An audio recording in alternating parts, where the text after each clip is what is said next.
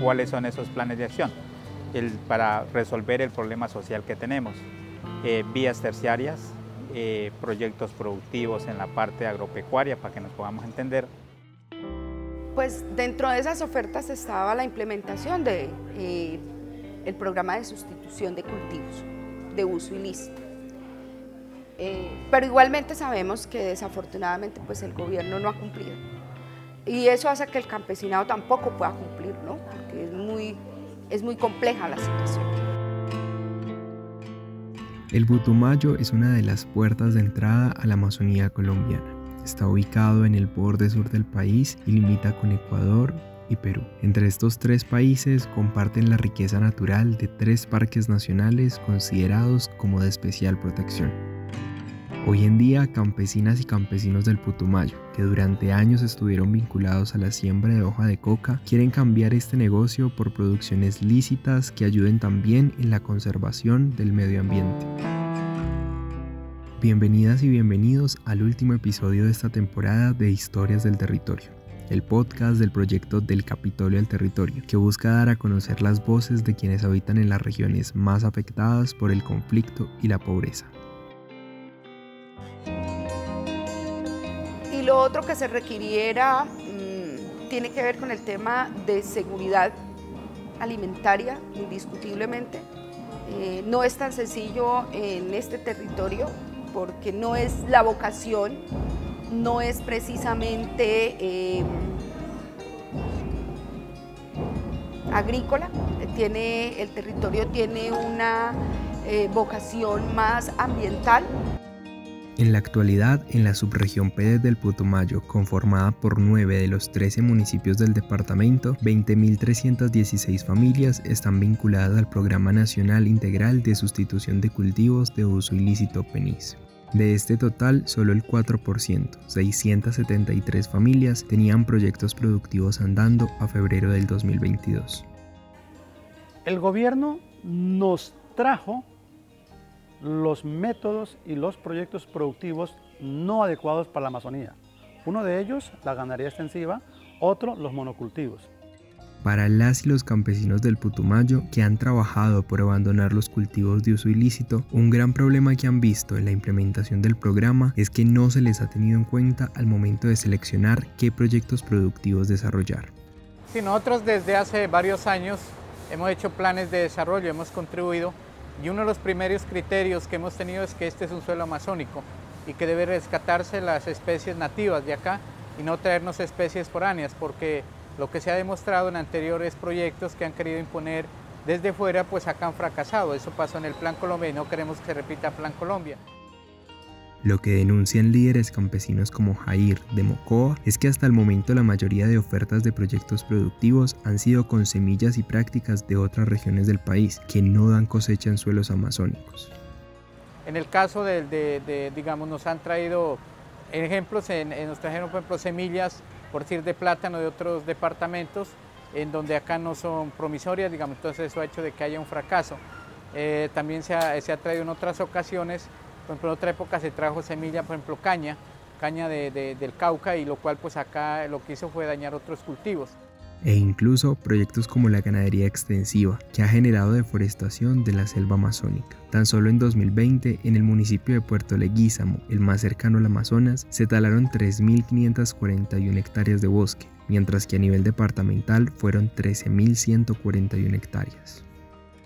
Se ha incrementado acá la ganadería el uso de la ganadería. Sabemos que Leguizamo es, eh, pues es un municipio amazónico de mucha selva, de muchas especies forestales y entonces se ha incrementado, eh, más que todo acá en, los, donde son los centros poblados, se ha incrementado demasiado. Aparte de eso, pues bien costosa que está la carne y entonces se ha incrementado demasiado, demasiado la tala eh, de bosque, se ha incrementado excesivamente. Hablo porque en mi comunidad en los últimos tres años se han talado yo creo que más de mil hectáreas. Acá la vocación es agroforestal. Tenemos la capacidad de producir nuestra comida y hoy estamos comprando maíz exportado, perdón, importado, una parte de Norteamérica y otra parte del Ecuador. eh, siendo el Ecuador uno de los países más pequeños de Sudamérica. Para esa vocación forestal, para que pueda aquí existir sembrados, llámese balso o cualquiera de las especies eh, forestales.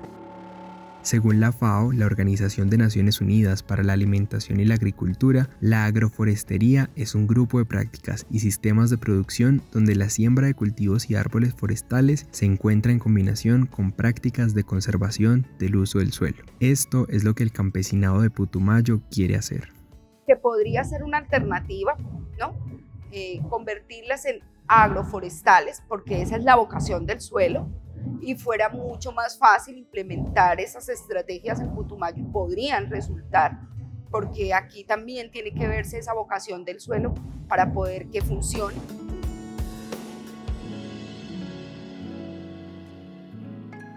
Proyectos que en la práctica les permita tener soberanía alimentaria, sostener a sus familias con las propias producciones que logran al tiempo que cuidan el medio ambiente y la biodiversidad en la que viven pero para eso necesitan y piden más educación, con el enfoque territorial del Putumayo y la Amazonía.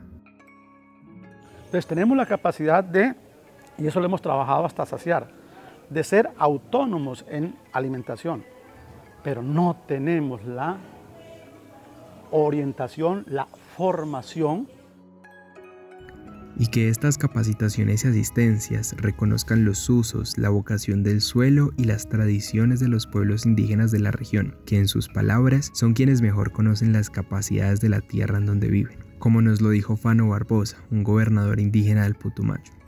Desde el conocimiento, o sea, desde el manejo ambiental indígena, pues sabemos eh, las características del suelo que tenemos en el departamento del Putumayo. Sabemos que no es un suelo con un gran potencial eh, para el tema del desarrollo agropecuario.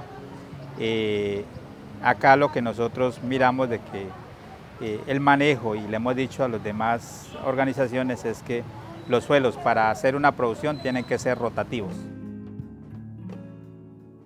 Estos proyectos van desde plantar semillas nativas de la Amazonía, lo cual garantizaría que sí habría cosechas con el tiempo, hasta sembrar árboles y trabajar de manera responsable con la madera que estos podrían producir.